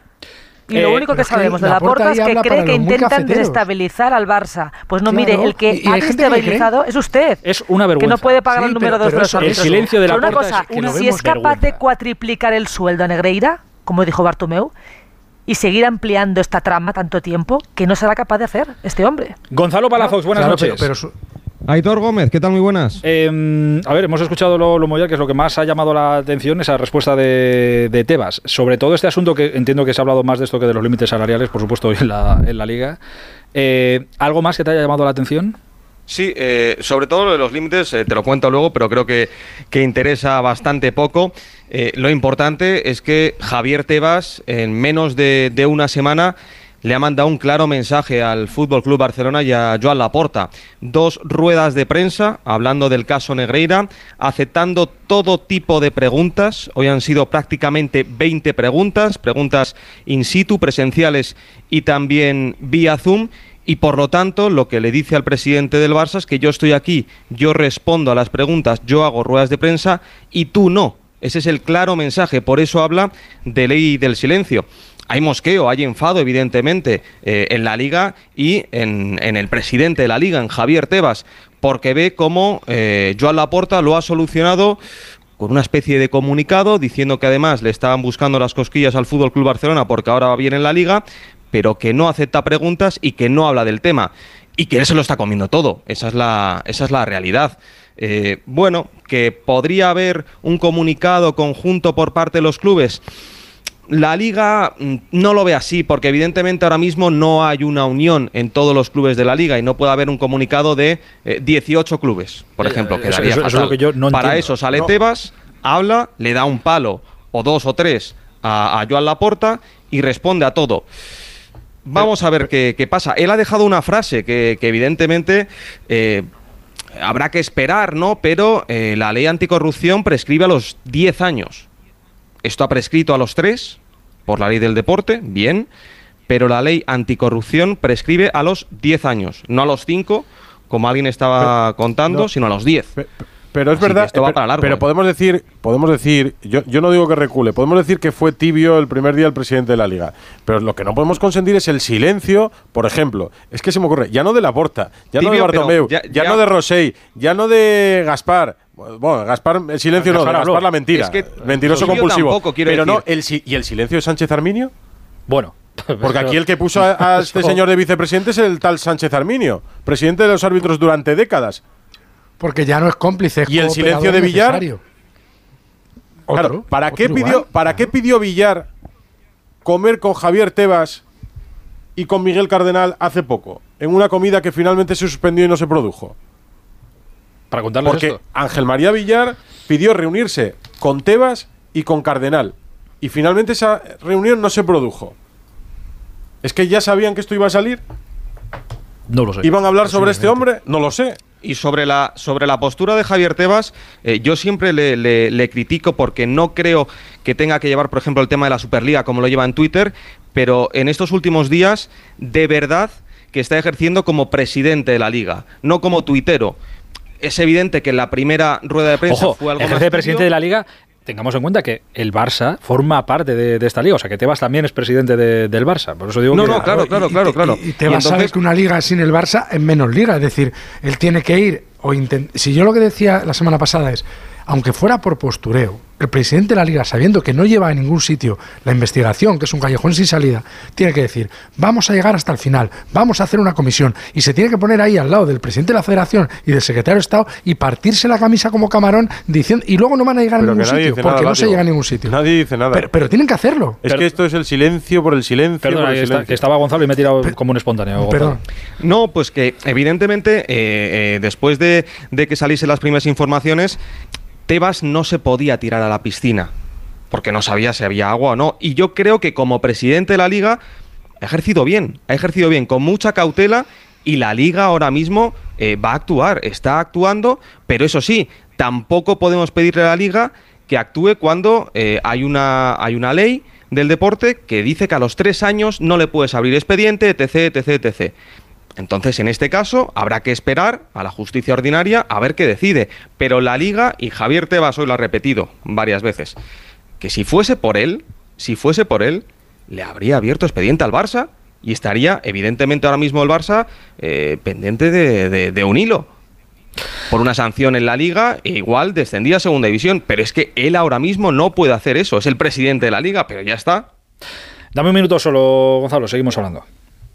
12.54, ahora menos en Canarias. Eh, han contado los compañeros de 11, creo que se llama el programa, de los compañeros de TV3, Edu, eh, que antes de, antes de esta medianoche eh, el Comité Técnico de Árbitros había enviado una carta con, creo que son cuatro preguntas, cuatro preguntas. Sí, con una serie de preguntas. una serie de preguntas a los árbitros que tenían que contestar antes de la medianoche de... Para que básicamente para que aclarasen su relación con Javier Enrique durante los últimos días... Que es el hijo de Negreira. Durante los últimos días se contó que el hijo de Negreira eh, acompañaba a algunos árbitros en sus desplazamientos al Camp Nou cuando llegaban a Barcelona, que tenía relación con ellos, y el CTA le ha mandado, cuenta este programa de, TV3, de Sports 3, 11, que aclaren la relación que tenían con el hijo de Enrique Negreira, con Javier Enríquez. Correcto, pues ya tendrá... A los que están en activo, entiendo, claro. Sí, sí, sí. Sí, a los que están, ahora. En activo del CTA. Lo que, contó Juan, lo que contó Juan Andújar aquí es que, el hijo de Enrique Negreira lo lleva haciendo tiempo. Mm. Posiblemente acompañará, no sé eh, que, lo contó Gerard, que ahora dirige el bar Gerard, o otro. Gerard, lo contó, Gerard se lo contó a Edu hace poco aquí en el, en el programa también, que, que, tenía, de hecho, buena relación Gerard con, con el hijo de Negreira, que era un coach además eh, muy reputado, que creo que le había mandado incluso a algún futbolista del Barça B tal, porque al Barça B creo que sí llegaban eh, los informes que hacía el hijo de, Negreira, que era del filial para al, Barça, al Barça B, por ejemplo, sí llegaban, a Gerard le, llegaban. Pero perdonad, no ¿pensáis que, que, que, algún árbitro va a contestar a la pregunta 4 de manera afirmativa? Sí, pues como cuando vas en un avión y vas a entrar a un país y te preguntan, ¿viene usted con pues intención de matar a alguien? Pues sí, la verdad que sí. A si me al presidente y Ahí, ahí es donde se dinamitaría todo. Es decir, que, un árbitro dijera, pues, no, sé cuál es la pregunta 4, pero que dijera, sí. no, eh, pues te la leo, mira, te la leo.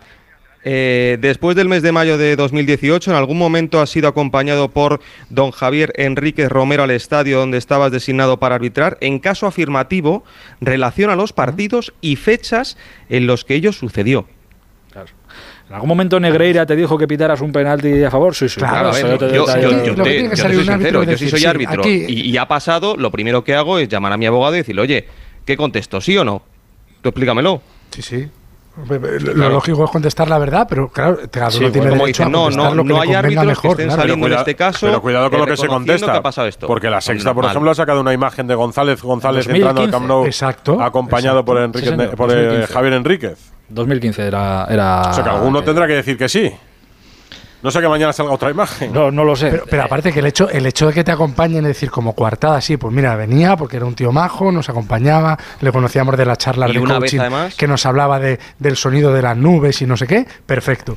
Pero aquí la madre del cordero es, claro, sí, o sea, porque el coaching va un poco de eso también.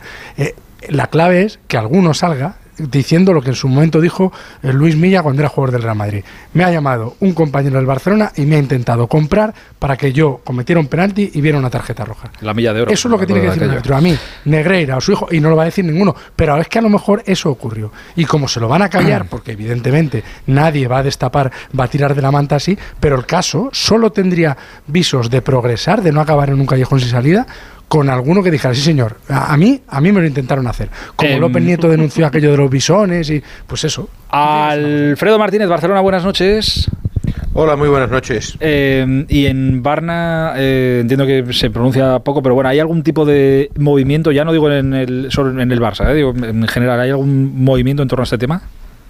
No, se sigue a la expectativa de las decisiones que vaya tomando esa auditoría externa que indicó Joan Laporta. Hoy el presidente ha estado en el acto de la toma de posesión del presidente de la Federación Catalana de Fútbol, Joan Soteras, pero no, no hacen ningún tipo de declaraciones de momento, salvo las que hizo en el día de ayer en el palco Rafael Juste, en el sentido de que ellos están interesados en aclarar todo tipo de, de informaciones. Se van conociendo detalles, efectivamente, como bien decís, pero bueno, estamos al margen de todo, esperando esas informaciones. Lo que sí es cierto es que no es delito que te acompañe eh, Javier Enríquez al, estadio de fútbol. Es decir, en el fondo hay, eh, crece incluso la sensación, yo por lo que he hablado con el colectivo arbitral en, en Cataluña, la sensación de que Enrique Negreira era un trilero que tenía absolutamente engañado al Barcelona como conseguidor de que, de que él... se pueden engañar una vez, dos, tres, cuatro. Pero pero él, él, él, se sentaba en la parte de atrás del, del, estadio y entendían que tenía cierto peso. Había cierta psicosis desde los tiempos de, de José Luis Núñez de que las cosas evidentemente le, perjudicaban, y, le perjudicaban al Barcelona, el victimismo que siempre se ha hablado en, en Barcelona. Y durante mucho tiempo hizo ver que tenía cierto peso y es verdad que a lo mejor algunos en las decisiones de los descensos podían sentirse cohibidos pero vosotros entendéis que en el mundo del fútbol profesional, con árbitros de 200.000 euros, esas cantidades podían. yo, yo me hago preguntas, como ¿qué pensó la No, no, pero yo te, he hecho, primero una. Para multiplicar por cuatro la factura de Enrique Negreira. Pues a lo mejor que tenía más convencimiento que otros de que, de que era mucho más efectivo Enrique Negreira de lo que era. Hay muchas preguntas que, que, que, por más que supongamos ni siquiera Alfredo te va a Pero es que esto lo hizo el actual presidente, ¿eh? que sí, que sí, que sí, lo hizo la puerta. Pero claro, es que ahora te pones a pensar, mira, por rescatar eh, algo, porque claro, ahora rescatas y piensas en aquellas fechas, tal, no te pones a mirar partido por partido a ver cómo fue, pero por ejemplo, Alfonso Godal, vicepresidente de la Porta en la primera etapa, Decía esto en la sexta, eh, allá por el 2012, esto es de 2012, eh, mira. Pues eh, Joan Laporta lo tuvo clarísimo, apoyó a Villar. Yo creo que pasamos una época de buena relación con las entidades donde se cuece, digamos, los comités de árbitros, la, la, competición, la liga de fútbol, y creo que eso nos ayudó. Cuestiones como el saldo arbitral, si hablamos de diferencia entre mm, lances favorables y desfavorables y en comparación con los rivales. Claro, a razón de medio kilo dices, ah, coño, pues claro que te iba mejor. Sí, sí, pues mejoró. Claro, ahora. ¿no? Entonces. Claro, sí, pero es que ahora, ahora escuchas esto y dices, joder, claro, ahora ¿por qué no puedo relacionar yo que el medio kilo era por. Estas palabras son por el medio kilo que le pagaban a los. El saldo arbitral. Claro, es el saldo arbitral. ¿Por qué no puedo pensar yo eso? Claro, es que queda en el aire. Pues nada, pues así queda el fútbol español. Eh, bueno, en fin, que te llamaba eh, Alfredo, me tiene que contar Gonzalo ahora lo de. Por cierto, eh, ¿cómo queda el Barça en lo del límite salarial? Alfredo Gonzalo. Gonzalo, Gonzalo, perdona, Gonzalo. Bueno, pues sí, 8 millones ahora y, y, ya lo había contado Javier Tebas. Eh, tiene que cambiar bastante de cara a la próxima temporada. Estamos hablando de unos 200 millones de euros. Eh, bueno, pues vamos a ver cómo se las ingenia el, el Barça. Pero los 8 millones, eh, a ver, es que no es lo mismo el límite salarial ahora en, invierno, que están relacionados sobre todo eh, los límites de Barça, Atlético Madrid y Sevilla con el tema de, de, la Champions, que lo que le va a llegar luego al Barça en, en, verano. Lo que le va a llegar al Barça en verano es porque, claro, tú fichas a un, a un futbolista, pero ese salario de ese futbolista pues puede durar por un una, dos, tres o cuatro temporadas. Entonces, eh, de cara a la próxima temporada y de cara a un futuro, el, el Barça va a tener que, bueno, pues mm, igual de 600 a 400 más o menos, igual tiene que pasar de 600 a 400 millones de, euros de límite salarial. Sí, esa es la sensación que tiene el Barcelona, que serán cerca de 200 millones de euros los que tiene que rebajar porque ya no se le imputarán las famosas palancas y porque tiene que eh, adecuarse a los ingresos previstos para los siguientes meses y temporada. Y en principio, bueno, hay que tener en cuenta la baja de Gerard Piqué, posiblemente la baja de Sergio Busquets, a lo mejor el adiós de Jordi Alba, y el club entiende que en esas cifras es que son fichas altísimas, se empezaría a acercar al uno por uno, es decir, a, casi poder inscribir a los nuevos fichajes. En los últimos tiempos el Barcelona está tendiendo puentes con Tebas eh, para intentar que dulcifique esa presión, pero le va a costar, le va a costar Dios ayuda. no, bueno, no, es con todo lo que está diciendo Tebas, la relación es bastante mejor en los últimos tiempos que, hace alguno, hace pues más meses, ¿no? Para que veas tú cómo era entonces. Ya te digo. Eh, Gonzalito, te mando un abrazo grande, cuídate mucho. Otro para vosotros. Abrazo amigo hasta ahora. Eh, Alfredo, y yo a todo esto, eh, de verdad, yo tenía intención de preguntar por Pedri y por Ansu Fati, no, no pretendía otra cosa. No, no, es verdad que es. Cuatro días fuera y venido aquí y había una bomba montada que, claro, es que no os, puedo, no os puedo dejar tranquilo. No, bueno, tú sabes, pero eh, Aitor, tú sabes que en Barcelona no hay ningún día tranquilo. Ya, ya, pero digo, joder, aunque, pero aunque fuera dijeron, dijeron no, no vamos a esperar a que se no vaya. esperaba yo esta, magnitud del asunto.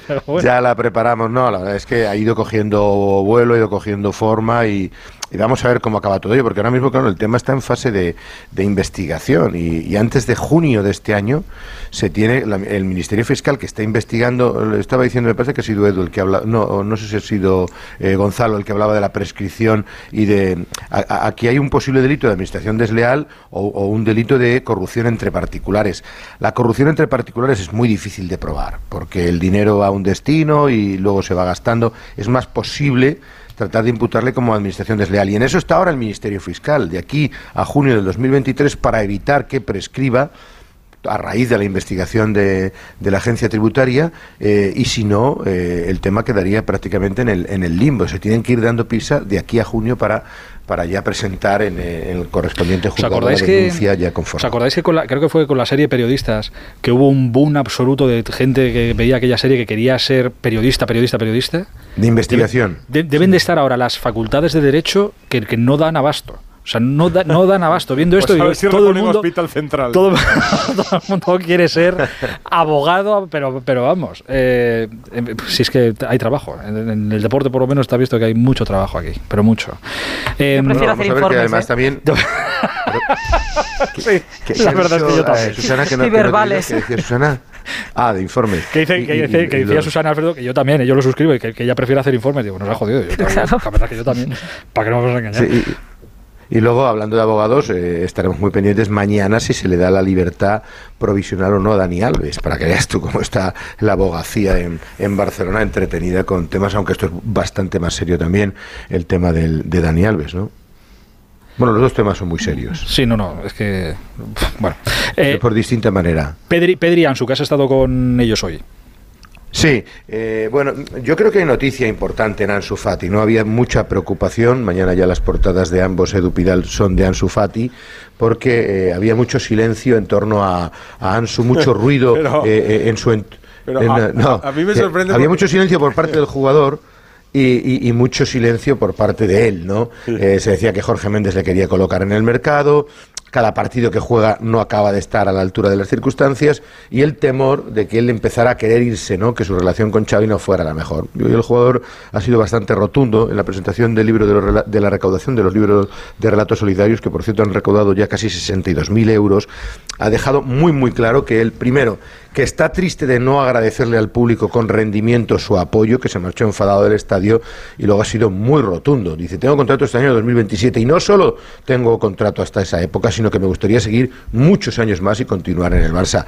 Su declaración ha sido tan rotunda que ahora mismo no da lugar a especular, aunque también es verdad que de aquí a 30 de junio si el chico sigue sin rendir, a lo mejor ya no es solo él. Es el Barcelona el que dice, oye, Ansu, aquí, como decíamos, hay que cuadrar las cuentas del fair play financiero, que hay que rebajar 200 millones, porque es uno de los jugadores que tiene una de las fichas más altas, ¿no? Y eso puede ser un, problema para él, ¿no? Y luego Pedri, bueno, evidentemente, eh, tanto él como Ansu, confianza absoluta en el equipo de cara a Manchester, y Pedri, evidentemente, que los jugadores sufren bastante más cuando están fuera de los terrenos de juego y no poder ayudar al resto. No ha explicado cuánto tiempo estará fuera. A mí me decían los más optimistas que iban a intentar que fueran tres semanas, pero es casi un mes y además se va a, vincular posiblemente con el parón de selecciones que España tiene que jugar eh, a finales del mes de marzo, ¿no? La mayor duda sobre lo que dice Ansu, que a mí me parece que es lo que tiene que decir es, Alfredo, ¿tú crees que se puede ir a final de temporada? Sí. Sí, pues sí. Pues Yo te pregunto a ti, ¿por qué no? ¿Cómo por qué no? No, porque parece que con lo que dice hoy va a seguir hasta que cumpla su contrato 2027 seguro. Y no es así. Nadie cumple, nadie cumple su contrato. ¿Cuánta gente? Oye, Figo dijo, Figo dijo que no había firmado nada con el Madrid y se marchó, ¿no? Eh, es que eh, hay muchas cosas en el mundo del fútbol. Él, su respuesta ahora, políticamente correcta, primero es esta. que, pero que ya es bastante esta declaración de amor. Pero ¿tú crees que si Ansu sigue así de aquí a 30 de junio va a pensar igual? No, pero por eso me parece una respuesta políticamente correcta. O sea, no me parece una sí, pero había, que hacerla, había que hacerla. Podría haber dicho que ya se verá a final de temporada. También es políticamente correcto. También, mira, Barcelona, podía haberlo dejado, podía haber sido tan ambiguo como fue Benzema el otro día, que fue bastante más ambiguo. Y pues, ya veremos a ver qué pasa. Bueno, es lo que. Ha Pues a día de hoy, día, día de hoy, yo estoy muy contento en el Barcelona. Uy, el día de hoy. Hay que ver a final de temporada. Madre mía, el día de Las cosas cambian de un día para otro. Yo, yo creo que es muy rotundo y muy claro que de momento él no, no se ha planteado irse. Y es bastante significativo, ¿no? Sí, pero es dos partes, ¿eh? Lo que tú decías, Alfredo ya no depende solo de él. Creo que de entorno también de claro. del club, del club de rendimiento empezarán a valorar si es interesante a nivel económico deportivo mantenerlo. O sea, ya no, no solo no solo depende de él ya. Em, claro, es que, es que venderle significaría eh, compensar cuentas, porque tú dices, vendo a Ferran Torres. No, Ferran Torres, si tú lo vendes, no amortizas todo lo que, lo que costó. Tienes que venderle por más de 35 por ahí. En cambio, si tú vendes Ansu por 25, por 30, por 40, todo es plusvalía. Y eso te viene de maravilla para el futuro. Por eso lo, lo que decía Esteban. Alfredito, eh, mañana hablamos, sabe Dios de qué, sí. pero mañana hablamos. desde, luego no estaría aburrido, no, te preocupes. No, Un abrazo, amigo, cuídate mucho. Hasta mañana a todos, buenas noches. Hasta ahora. Eh, bueno, todo, de verdad, eh, todo esto ya a veces le metemos un poco de, de, humor, pero me parece lo suficientemente serio como para, de verdad, que no caiga en el olvido como desgraciadamente me temo que puede ser que, que pase. Pero de verdad, como decía hoy el Atlético de Madrid, pienso que es muy, muy serio esto como para no llegar hasta el fondo del asunto. Y una investigación del propio Barça a mí se me queda, de momento se me queda, se me queda corta. Pero bueno, veremos. Eh, y ojalá escuchemos, a ver si aprendemos algo y nos enteramos de algo. Eh, queridos, oye, muchísimas gracias por este esta noche de, lunes. Eh. Os mando un beso muy grande y nos encontramos a lo largo de, la semana. Que tengáis una feliz semana. Venga, un beso. Igualmente, que vayamos muy bien. Adiós, queridos. Chao. Este